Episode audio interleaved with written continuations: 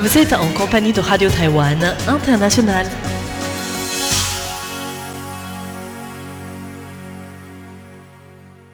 Bonjour à tous, vous êtes bien à l'écoute de Radio Taïwan International. C'est Megwan qui vous accueille à l'antenne pour vous présenter notre programme de ce mardi 29 mars. Dans un premier temps, votre journal d'information, aujourd'hui en compagnie de Clément Tricot. Ensuite, je vais vous parler du dernier train Fuxing qui a effectué son service aujourd'hui, ce matin, à 6 heures. Les fans des trains ont dû dire adieu à ce train en service depuis 40 ans. C'est à suivre dans le décryptage. Ensuite, pour la partie de nos émissions thématiques, tout d'abord l'émission Revue Asie-Pacifique de Lisa Dufaux.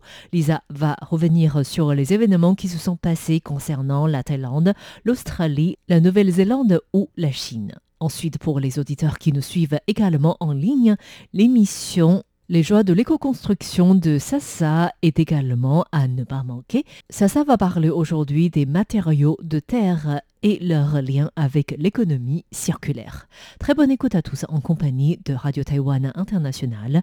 Tout de suite, notre journal d'information de ce mardi 29 mars en compagnie de Clément Tricot et voici les principaux titres.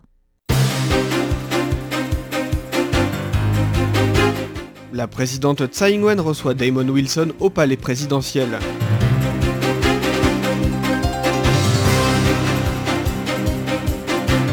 Amnesty International évoque les faiblesses de l'ONU qui ont ouvert la voie à l'invasion de l'Ukraine.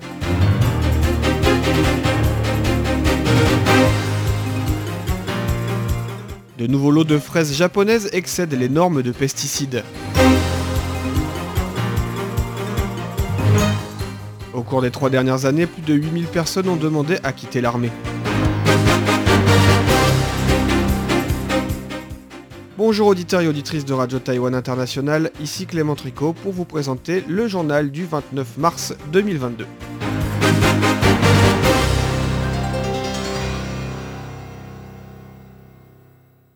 La présidente Tsai Ing-wen reçoit Damon Wilson au palais présidentiel la présidente taïwanaise a reçu Damon Wilson, président de la Fondation nationale pour la démocratie, NED, au palais présidentiel ce matin. Dans son discours, elle a déclaré que le développement démocratique mondial est confronté actuellement au défi de l'expansion de l'autoritarisme. Elle a souligné que depuis la crise ukrainienne, de nombreux pays démocratiques se sont unis pour condamner l'agression de la Russie et appliquer des sanctions, et que les citoyens de nombreux pays ont également lancé diverses actions de soutien et d'assistance. La présidente souligne que Taïwan espère participer à des échanges pertinents. Tsai Ing-wen a déclaré que les pays autoritaires diffusent activement de fausses informations dans la guerre cognitive et que Taïwan a une riche expérience dans le traitement des fausses informations. Dans son discours, Damon Wilson a rappelé qu'il visite l'Asie pour la première fois depuis sa prise de fonction en juillet 2021 et qu'il a spécialement choisi Taïwan comme première étape afin de montrer son soutien à la défense de la démocratie taïwanaise. Amnesty International évoque les faiblesses de l'ONU qui ont ouvert la voie à l'invasion de l'Ukraine. Amnesty International a publié son rapport 2021-2022 sur les droits humains dans le monde. Emeline Gilles, vice-directrice régionale pour la recherche d'Amnesty International, a déclaré que la Chine et la Russie sont les principaux pays qui fournissent des armes militaires au Myanmar, mais que ces pays sont en même temps membres permanents du Conseil de sécurité des Nations Unies. Pour elle, cela a conduit à l'incapacité des Nations Unies à réagir et à demander des comptes pour les atrocités de la répression militaire au Myanmar.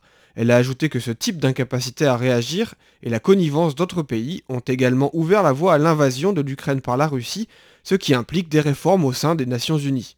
Joe Euling, secrétaire général d'Amnesty International Taïwan, a souligné que l'épidémie de Covid-19 a également creusé les inégalités dans le monde elle a ajouté que les réseaux sociaux constituent également un foyer de fausses informations sur la situation épidémique et qu'ils encouragent également l'incitation et la discrimination. Sur la question des droits de l'homme à Taïwan, Amnesty International a souligné que des efforts doivent être faits en ce qui concerne les droits de chasse des aborigènes, du litige sur l'exploitation minière d'Asia Cement, des restrictions des mariages transnationaux LGBTI ou encore des droits des travailleurs migrants. De nouveaux lots de fraises japonaises excèdent les normes de pesticides.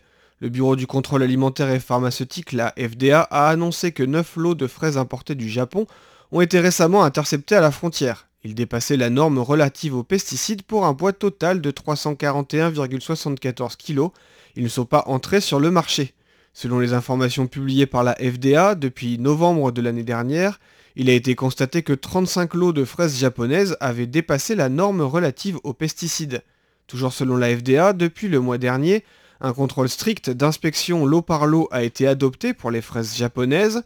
Ce système doit être mis en œuvre pendant 6 mois et des mesures appropriées seront mises en œuvre en fonction des évaluations.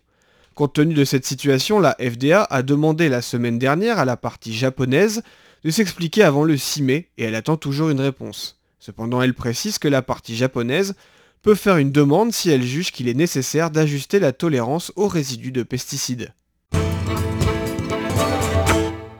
Au cours des trois dernières années, plus de 8000 personnes ont demandé à quitter l'armée. La Chang, membre du Yuan de contrôle, a souligné aujourd'hui que selon les statistiques du ministère de la Défense nationale, 8109 personnes ont demandé à bénéficier du mécanisme de sortie de l'armée au cours des trois dernières années, dont 7316 soldats, soit environ 90%. Il a demandé au ministère de la Défense nationale d'étudier attentivement les raisons, d'aider correctement les officiers et les soldats, et de revoir les systèmes pertinents pour assurer la stabilité de la puissance de combat. Pour Lai Chen-chang, il s'agit d'un important signal d'alarme pour Taïwan, qui a mis en place l'armée professionnalisée en janvier 2018. En outre, selon les statistiques du ministère de la Défense nationale, de 2011 à 2021, il y a eu 223 cas de blessures corporelles involontaires, 103 concernent des soldats de première ou deuxième classe, soit 46,1%, 63 concernent des sous-officiers sergents ou caporal, soit 28,3%. Pour le maire de Taipei, Ko la ville doit construire plus de 50 000 logements sociaux pour faire baisser les prix de l'immobilier. Le maire de Taipei, Ko Wen-je, a déclaré que selon lui, les solutions pour faire face aux prix élevés des logements incluent la construction de logements sociaux, des aides au loyer, ou encore des réformes fiscales telles qu'une taxe sur la vacance des logements ou une taxe de thésaurisation. Il a déclaré qu'il est nécessaire de construire au moins 50 000 logements sociaux pour faire chuter le prix des logements. Le maire a fait cette déclaration aujourd'hui lors d'une conférence de presse organisée par son parti politique, le Parti du peuple taïwanais. Le maire de Taipei a ajouté que le problème le plus important à Taïwan est qu'il n'y a jamais eu d'objectif fixé pour résoudre les prix élevés de l'immobilier. Il invite le gouvernement à s'inspirer de pays voisins tels que la Corée du Sud dans ses projets de construction de logements sociaux. Soulignons que Ko wen arrive au terme de son second et dernier mandat à la mairie de Taipei en accord avec la législation taïwanaise. 12 000 logements sociaux ont été achevés ou sont en construction durant ses mandats à l'heure actuelle. Il invite donc son successeur à faire mieux que lui. Le MOFA condamne les pressions chinoises WTT Contender de Doha à l'encontre des pongistes taïwanais. Les pongistes taïwanais Li Yunju et Cheng Yiqing ont remporté le tournoi du World Table Tennis Contender Doha 2022 au Qatar. L'association de tennis de table chinoise s'est plainte auprès des organisateurs qui se sont excusés pour avoir posté une photo des sportifs avec le drapeau taïwanais. En réaction, le ministère des Affaires étrangères par la voix de sa porte-parole, Joanne Ho, a rappelé que le MOFA continuera à soutenir les joueurs de l'équipe nationale, à bénéficier de l'égalité des droits pour participer aux compétitions et à préserver la dignité nationale. Le MOFA a réaffirmé que Taïwan est un pays souverain, que la République populaire de Chine n'a jamais gouverné Taïwan un seul jour. Pour le MOFA, ces interventions délibérées de la Chine ne font qu'aggraver l'image négative de la Chine sur la scène internationale. Johan Ho a également déclaré que des excuses présentées par la WTT et l'association de tennis de table du Qatar ne font que favoriser davantage l'oppression politique de la Chine. Les anciens trains EMU 1200 effectuent leur dernier voyage.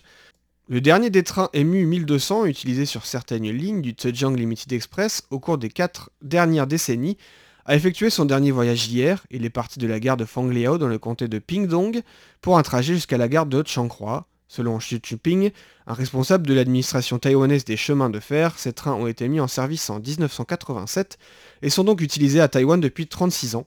Cet arrêt s'inscrit dans le cadre d'une importante modernisation des équipements de la TRA, qui comprend également le retrait des trains Fuqing Semi-Express qui ont effectué leur dernier voyage aujourd'hui.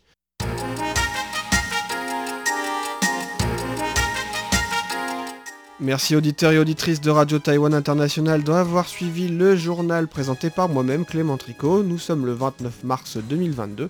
Je vous laisse avec la suite des programmes de RTI.